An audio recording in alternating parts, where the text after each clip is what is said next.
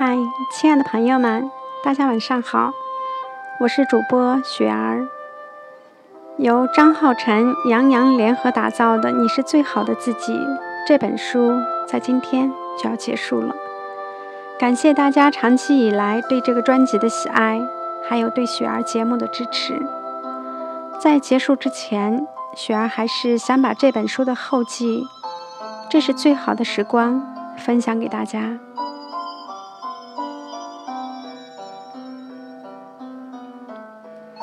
感谢你，终于把这本书翻到了最后一篇。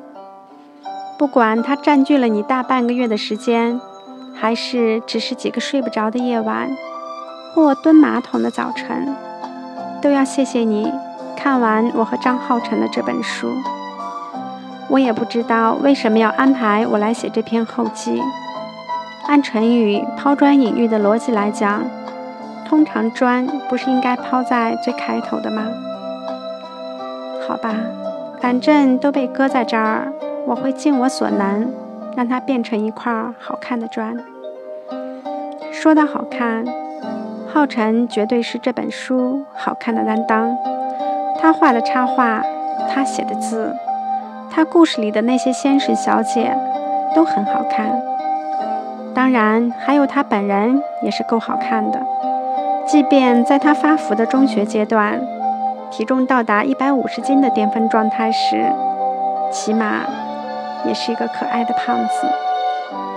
所以，当我第一次看到他中学时的旧照片，一边赶紧掏出手机翻拍存档，一边深深的好奇，那些年他是怎么一路胖过来的。确实，浩辰的青春史就像一部台湾的偶像剧。在那部叫《谁的青春不发胖》的成长剧本里，他经常被嫌弃，偶尔被欺负，然后一直被孤立。好在浩辰发扬了胖人天生乐观、豁达的心态，把那些被孤立的时间用来跟自己相处，学画、写字。始终相信，不管别人怎么不待见你，你唯有先爱自己，才能变得更好。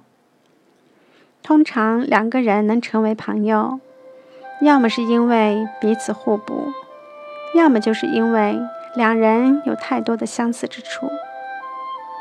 而我和浩辰在这件事上属于后者。基本上，我也是个生性乐观。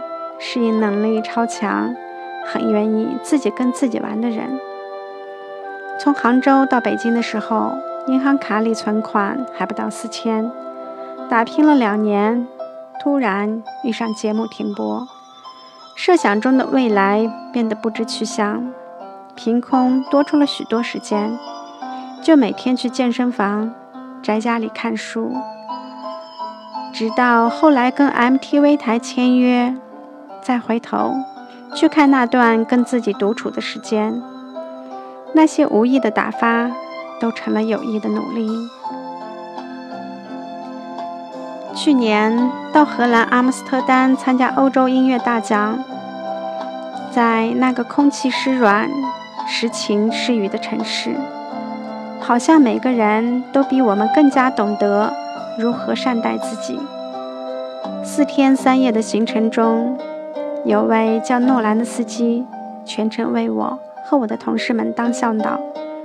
年近六旬的他，即便做着别人眼中很重复无趣的接送客人的工作，却每天西装笔挺，热情地为我们介绍当地的美景。忙的时候，可能一天只睡六个小时，却一路吹着口哨，哼着当地不知名的小调。精力充沛的，好像一个五十多岁的 Justin Bieber。有次闲暇时，我向诺兰讨教如何保持愉快的工作心情。他说：“当你每天有大部分的时间都在工作，如果这段时间里都不快乐的话，那你的这一天也就是不快乐的。其实，真正善待自己的方法。”不是偷懒，不是耍小聪明，而是热爱你正在做的事，享受时间里的每一刻。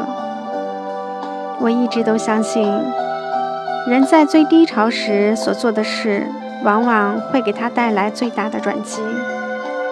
有一部电影叫《伊丽莎白镇》，我看了六遍。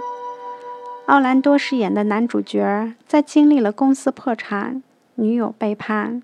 父亲去世的三重打击下，打算回老家处理完父亲安葬的手续后自杀。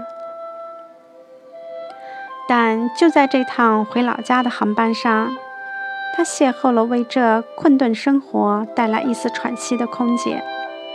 他帮助他在这意外的旅途中找到了生活的意义。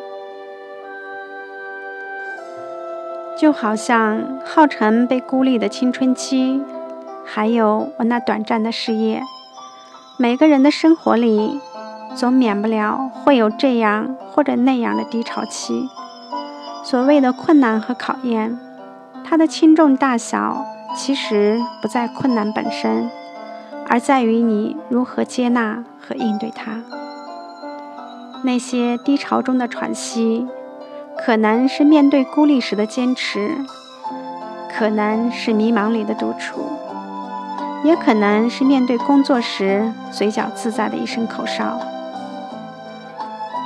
在给这本书起名字的最开始，我们本打算用“愿你成为最好的自己”。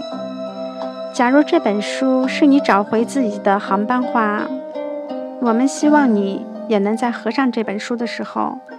在旅程的最后，找到生活的动力，成为最好的自己。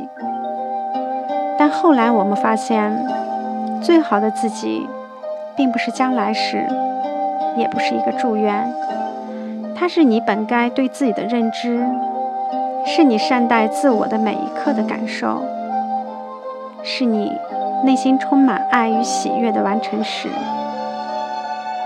你是谁？在这点上，你比我们更清楚。这是最好的时光，你是最好的自己。